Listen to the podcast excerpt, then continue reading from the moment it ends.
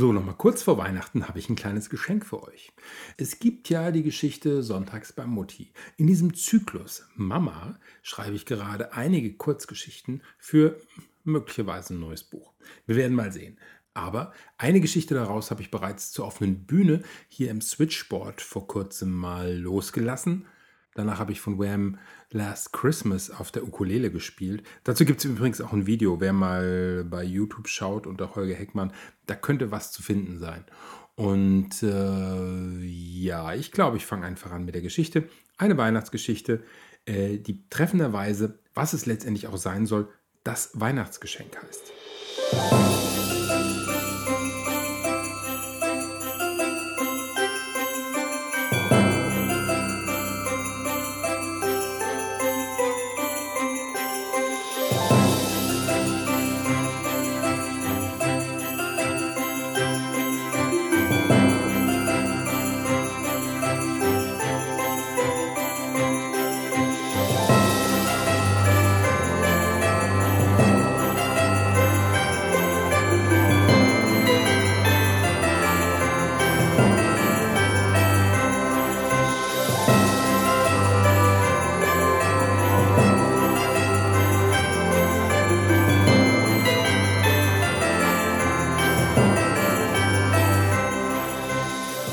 Mama! Mutter schaut mich überrascht an. Das ist nicht dein Ernst. Aber warum? Ihr fragender Blick wandert von mir zu Vater, der neben uns steht und wieder zurück. Ist es Hilflosigkeit, die ich in ihren Augen sehe? Wir stehen zu dritt in der Mitte des Wohnzimmers im Hause meiner Eltern. Hinter Mutter der geschmückte Kunststoffbaum, den sie jetzt schon seit acht Jahren verwendet. Er war damals zwar teurer als ein echter Baum, aber dafür hat er sich über die Jahre bezahlt gemacht. Hat sie mir eben noch erzählt, als ich meinte, dass die Zweige schon sehr zerrupft seien. Ja, ja, das hat dein Vater auch gesagt. Aber wir haben erst heute Morgen aufgestellt und die Nadeln stellen sich noch auf. Die Zweige kann man auch noch ein bisschen zurechtbiegen. Das hat sie letztes und vorletztes Jahr auch schon gesagt. Aber weder wurden irgendwelche Zweige zurechtgebogen, noch stellen sich irgendwelche Kunststoffnadeln auf. Da verhäufen sich die Reste von Lametta, die sie aus den letzten Jahren nicht entfernt bekommen hat. Weil ich nicht glauben kann, dass du mir so etwas zu Weihnachten schenkst, empöre ich mich lautstark. Mein Bruder, dessen Frau und mein Neffe sitzen auf dem Sofa uns gegenüber. Wir haben deren Aufmerksamkeit, denn auf einmal sind die Inhalte ihrer Smartphones nicht mehr so interessant. Blinkende Fragezeichen schweben über ihren Köpfen. Ich muss feststellen, dass sich der Inhalt meines aufgerissenen Geschenkes auch nach wiederholtem Reinschauen, dann meine Mutter anschauen, wieder reinschauen, meine Mutter anschauen und nochmals reinschauen nicht verändert hat. Der nach oben offene Karton ist umhüllt von rotem Geschenkpapier, das zerrissen an den Seiten herunterhängt, wie ein Blick in eine klaffende Wunde. Jetzt stell dich nicht so an, entgegnet Mama trotzig. Das kannst du immer gebrauchen und darf in keinem schwulen Haushalt fehlen. Wir wollen dir doch eine Freude machen. Mit Kondomen und Gleitmittel? Papa stülpt die Lippen nach vorne und blickt auf seine Füße. Wenn ihr mir etwas schenken wollt, was in keinem schwulen Haushalt fehlen darf, warum keine CD von ABBA, Madonna oder Kylie oder eine Prinzessin Lilifee Backmischung? Ich höre, wie mein Neffe Daniel seinem Vater Was ist Gleitmittel? fragend zuflüstert fragt nachher deinen Onkel. Jetzt sag du doch mal was, raunzt Mama Papa an. Er darauf, vielleicht sollten wir ihm nicht das zweite Geschenk geben. Nicht das zweite Geschenk, frage ich. Mir wird abwechselnd warm und kalt. Mein Bruder grinst. Daniel steht jetzt neben mir und schaut in das offene Geschenk. Mama motzt Papa an. Aber wir hatten darüber gesprochen, du fandest es doch eine gute Idee. Also ich. Er hat den Kopf leicht geneigt und reibt sich mit dem Zeige- und Mittelfinger über die Stirn. Das ist, äh, das ist eine Weile her und ich bin mir nicht sicher. Wie, du bist dir nicht sicher? Wir waren uns doch einig. Ich unterbreche Mama. Was ist das zweite Geschenk? Daniel greift in mein Geschenk und schnappt sich die Flasche Gleitmittel. Zeig mal! Daniel, nein! schreit meine Schwägerin vom Sofa. Mama, was? schreie ich. Jan! schreit mein Vater. Dann ist es still. Daniel legt die Flasche wieder zurück, als die ersten wieder zu atmen beginnen. Mama dreht sich weg und geht in das Esszimmer. Die Bescherung ist vorbei, ich muss in die Küche mich um das Essen kümmern, die Gans sollte fertig sein. Beim Betreten des Flures spricht sie laut, ohne sich umzudrehen. Es gibt kein zweites Geschenk. Das ist nicht wahr. Das ist nicht wahr. Ich weiß es. Papa und Daniel setzen sich auf das Sofa. Mein Bruder versinkt schon wieder in seinem Telefon.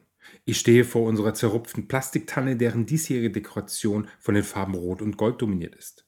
Noch einige verpackte Geschenke liegen darunter, ich prüfe die Pakete. Ein paar davon sind nur zur Dekoration, die Mama seit Jahren unter dem Baum liegt. Es liegen noch fünf Geschenke darunter, deren Verpackungen nicht zerknittert sind. Zwei davon sind von mir, für Mama und Papa, die anderen müssen für mich sein.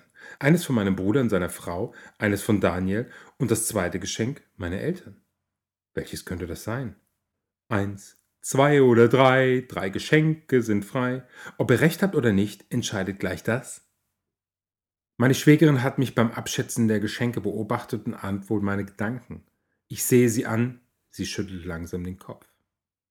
Kondom und Gleitmittel. Sollte ich dankbar sein, weil meine Eltern sich sorgen, insbesondere nach dem Vorfall in der Doppelkopfrunde von Mama? Ich mag gar nicht daran denken. Aber das ist eine andere Geschichte. Ich verdränge.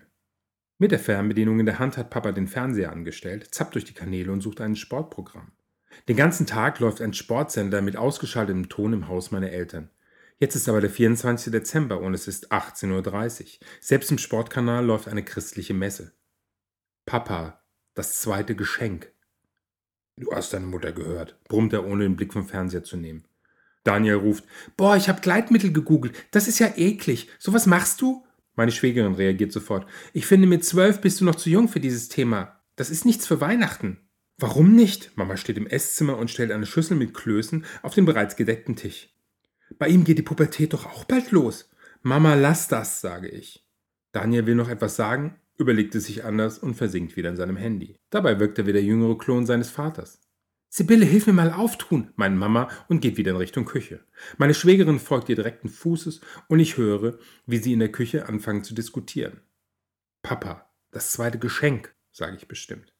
Er wendet sich zu mir und blickt direkt in meine Augen, hält den Blick, hält ihn, hält ihn, hält ihn, hält ihn. Dann kann er nicht mehr standhalten und nickt mit dem Kopf Richtung Baum. Das mit den Engeln und der grünen Schleife. Ich gehe vor dem Baum auf die Knie, nehme das Geschenk und reiße es hektisch auf. What? Ich kann es kaum fassen, was ich in meinen Händen halte. Ein Dildo? Ihr schenkt mir allen Ernstes ein Dildo zu Weihnachten? Oh, das ist ja widerlich, krächzt Daniel und sein Vater blickt erstarrt auf den wippenden, fleischschwabenden Gummipenis in meiner Hand. Mama bringt gerade die troschierte Gans auf einen Teller in das Esszimmer. Essen ist fertig, nun legt ein neues Spielzeug weg und komm an den Tisch. Die anderen auch. Mama! Ja, ja, ja, ist ja gut. Dein Alter war ja auch nicht mehr in Ordnung. Der neue wird dir Spaß machen und wird dir nicht gefährlich. Meine Schwägerin kommt mit zwei dampfenden Saucieren in das Esszimmer und stellt sie auf den Tisch. Mein Alter? frage ich. Mein Alter was? frage ich gleich hinterher. Mann, Jan, du bist so begriffsstutzig wie manchmal dein Vater. Na, der Dildo. Ich war bei dir in der Wohnung und habe überlegt, was ein schönes Weihnachtsgeschenk für dich wäre. Ich wollte mich inspirieren lassen. Bei mir in der Wohnung? Du hast keinen Schlüssel. Nein, aber deine Nachbarin Katja hat einen. Und die hätte mal sagen sollen, sie lässt mich nicht rein. lacht meine Mutter, das Lachen des Teufels. Ich spüre, wie sich meine Härchen an den Armen und den Nacken aufstellen und ich mich kurz schütteln muss. Du warst also in meiner Wohnung?